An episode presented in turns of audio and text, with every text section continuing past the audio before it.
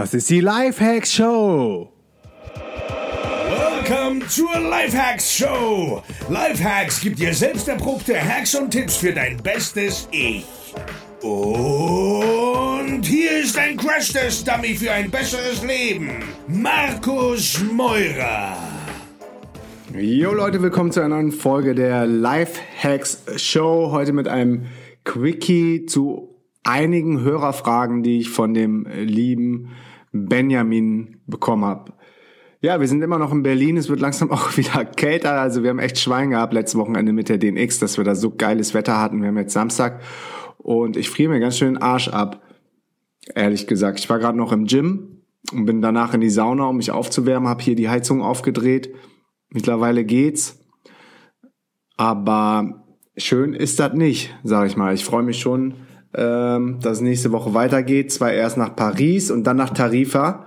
Und da ist hoffentlich das Wetter ein bisschen geiler, weil Tarifa ist ganz im Süden von Spanien, in der Nähe von ähm, Gibraltar und Malaga.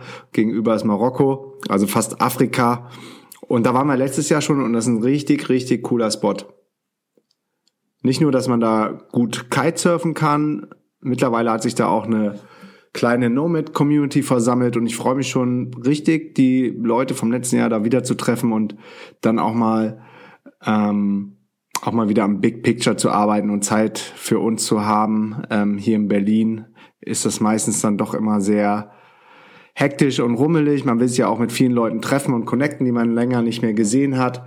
Gerade zur DNX kommen ja auch viele Freunde immer eingeflogen von uns, für die wir uns dann natürlich auch gerne Zeit nehmen.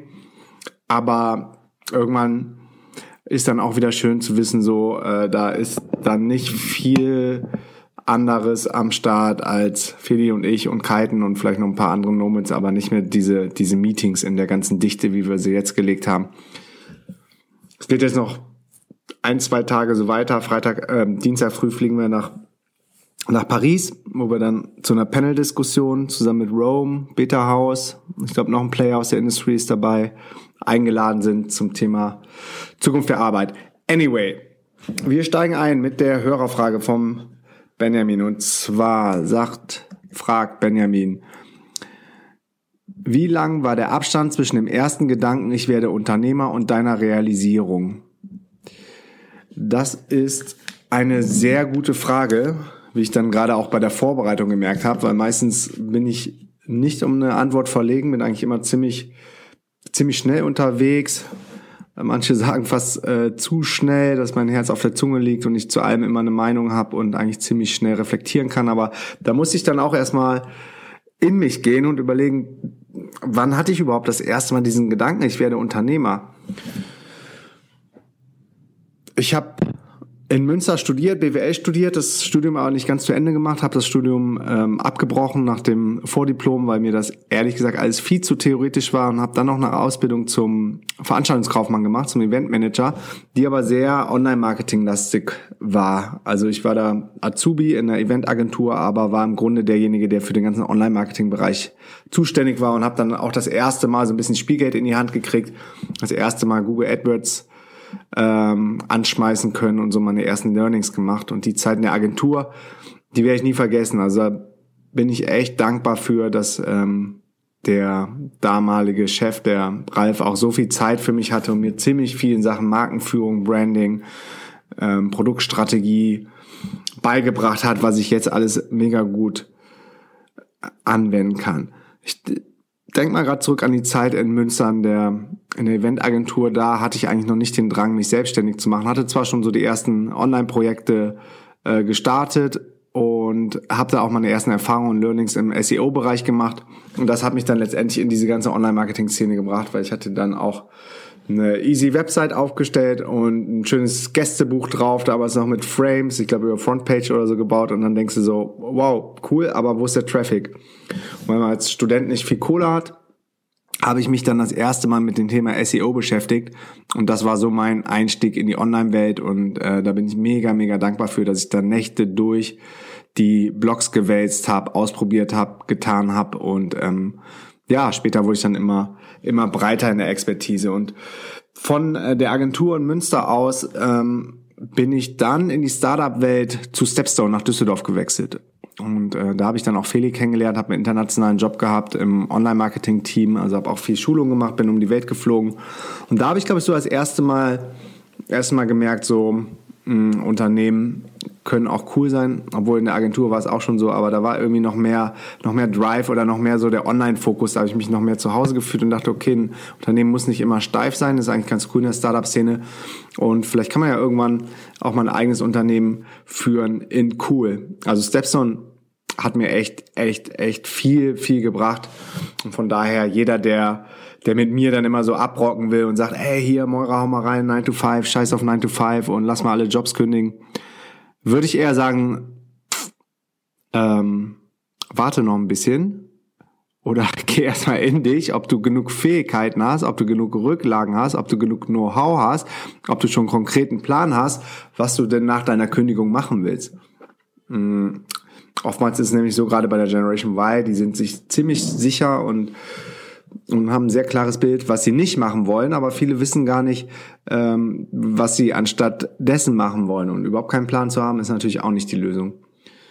Naja, anyway, ich war dann ähm, bei Stepstone am Start in der Startup-Welt und habe dann einen, ähm, einen Jobcall über einen Headhunter bekommen von äh, Daily Deal aus Berlin.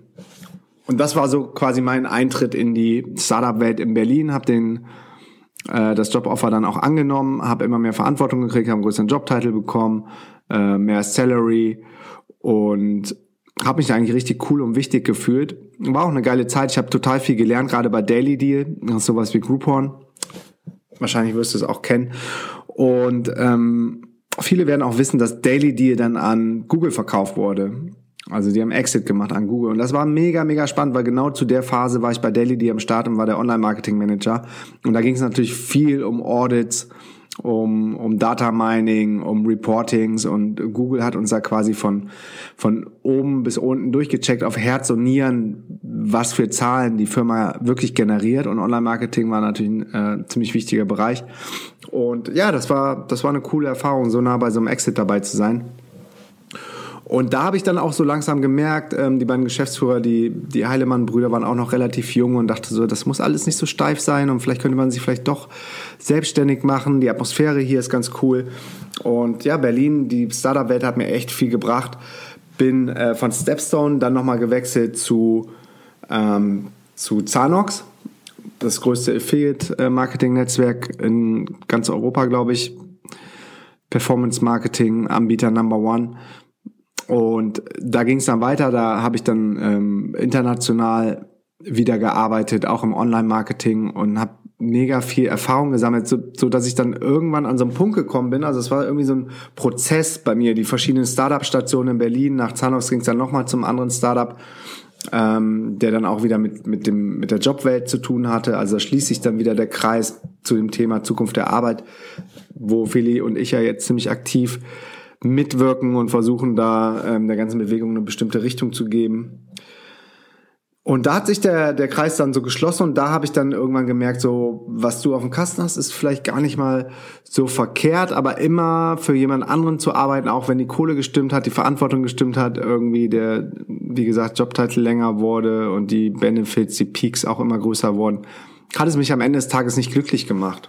Und ja, deshalb bin ich dann irgendwann Ende 2012 zu dem Entschluss gekommen, ich mache mich selbstständig, ich kann das auch alleine. Ich habe nämlich schon immer Anfragen gekriegt über Xing und über LinkedIn ob ich nicht mehr das Online-Marketing für andere Startups machen kann oder für andere Solopreneure oder für andere größere Unternehmen, weil sich dann in der Szene irgendwann rumgesprochen hatte, dass der ist ganz gut, der Meurer, aber der ist immer noch angestellt und ähm, quasi verfügbar. Und darauf stehen die, dass, dass es noch Leute gibt, die sich nicht direkt selbstständig gemacht haben. Bei mir war es ja auch so ein Prozess und hat ein bisschen gedauert. Und von daher hatte ich dann schon die ersten Anfragen, hatte auch schon mal versucht, im Nebenberuf ähm, oder Nebengewerbe quasi am Wochenende für als Freelancer zu arbeiten. Also hatte dann auch schon mal einen Gewerbeschein. Und ähm, das waren dann schon so die ersten Zuckungen in Richtung Selbstständigkeit. Hab aber gemerkt, ähm, um voll on zu sein, 100% liefern zu können, hat die Zeit dann nicht ausgereicht. Hab also nicht weiter gefreelanced, sondern mich dann voll auf meine Startup-Jobs konzentriert. Und das waren ja nicht nur 40-Stunden-Wochen, das waren eher 60-Stunden-Wochen oder 80-Stunden-Wochen. Äh, anyway, war echt, wie gesagt, eine geile Phase. Und ja, habe mich dann entschlossen, ich mache mich selbstständig und die erste Idee war aber, ich mache eine Agentur für Online-Marketing, ganz klassisch, unklassisch, in Berlin auf und suche mir meine ersten Kunden über Xing und LinkedIn.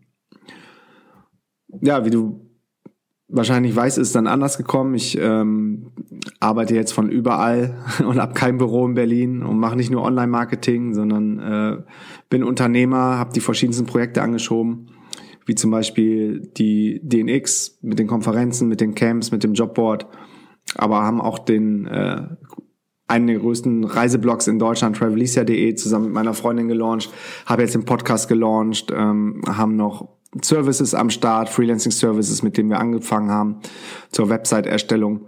Also das ganze Ding ist dann irgendwann in alle Richtungen gewachsen und ohne den Mut, damals gehabt zu haben, aufgrund der Erfahrung in der Startup-Welt, mich selbstständig zu machen, wäre ich jetzt nicht da, wo ich bin. Von daher Antwort auf deine Frage, Benjamin, wie lang war der Abstand zwischen dem ersten Gedanken und deren Realisierung? Bei mir war es wahrscheinlich genau diese Phase in Düsseldorf bei Stepstone, wobei ich auch in Belgien gearbeitet habe, und den Jahren in Berlin. Es war jetzt ähm, nicht sehr lange, aber eine sehr intensive Phase, ich glaube knapp zwei Jahre, bis zu dem Entschluss, ich mache mich jetzt wirklich selbstständig und gehe all in. Muss aber sagen, ich hatte auch Rücklagen für mindestens ein Jahr angespart Mm, war damals halt noch sehr im Sicherheitsdenken unterwegs und ansonsten hätte ich es nicht gemacht. Und ohne Berlin hätte ich es auch niemals gemacht. Also Berlin hat schon echt einen einzigartigen, geilen Spirit. Bin ein Typ, der gerne auf Meetings geht, auf Meetups geht, kann ich auch jedem nur empfehlen. Wir haben so ein mega Netzwerk dadurch jetzt aufgebaut, so dass, dass wir eigentlich ähm, ja die die halbe Welt kennt, kommt mir so vor. Gerade jetzt, ähm, was die digitale Nomadenwelt auch international angeht, sind wir eigentlich sehr gut connected. Und das kommt auch nur, wenn du auf diese Events gehst, wenn du da bist, wenn du dich zeigst, wenn du mit den Leuten redest. Und ähm, genau das habe ich in Berlin gemacht. Und da geht's dann die ganze Zeit immer nur darum, ja, ich habe eine Idee, ich suche einen Co-Founder, ich suche Kohle, ich, äh, ich suche einen Mitgründer, was das gleiche ist wie ein Co-Founder. Ähm, aber so dieses ganze Unternehmerdenken, der ganze Unternehmergeist, der hier in Berlin herrscht, der ist schon geil und der hat mich total an, angefeuert und ich glaube von Münster aus oder Düsseldorf aus hätte ich mich niemals, niemals selbstständig gemacht. Von daher Props an Berlin und vielen Dank, dass ihr heute bei der, bei der Folge wieder am Start wart. Ich bin gerade noch ein bisschen durch den Wind, wie gesagt, war eben in der Sauna. Jetzt ist es auch spät, ist eigentlich schon Viertel nach zehn, bin heute um 5 Uhr aufgestanden, wieder mit dem Sonnenuntergang. Also relativ langer Tag jetzt für mich schon. 18 Stunden oder so. Ähm, ja, anyway, wenn euch die Folge gefällt und ihr da Mehrwert für euch mitnehmen könnt, dann würde ich mich mega, mega, mega über eine Bewertung freuen. Seid ehrlich, gebt mir eine Bewertung. Äh, ich freue mich über jede Bewertung und das hilft mir und euch und der Show höher zu ranken. Umso mehr Leute die Show finden, umso mehr Leute können dann davon profitieren, was hier an hoffentlich wertvollen Content für euch rausgeht, Woche für Woche, ähm, beziehungsweise sogar dreimal die Woche. Ich sehe auf den Statistiken von den Folgen, dass pro Folge über 1000, bei den erfolgreichsten Folgen auch 2000 Listens oder Plays immer sind. Von daher geht da auf jeden Fall was auch bei den Bewertungen. Also wenn du einer bist, der das gerne hört und öfters hört und denkt so, hm, ja, irgendwann gebe ich dem Markus mal meine Bewertung, mache ich morgen, mache ich morgen, mache ich morgen, wäre es super, super, super, super geil, wenn du es nicht morgen machst, sondern heute machst. Und ja, mir würde das total helfen und ich, ich bin ja mega, mega, mega dankbar für, für jedes Feedback, auch gerne per E-Mail an markus.markusmeurer.de oder über Facebook, facebook.com slash meurermarkus. Ähm, schreibt mich über Facebook an, schickt mir Fragen, schickt mir Feedback und bitte, bitte, bitte gebt mir eine Bewertung auf iTunes. Das war die Lifehacks Quickie Folge für heute Abend. Ich bin raus und wünsche euch noch viel Spaß bei allem, was ihr gerade macht. Peace and out.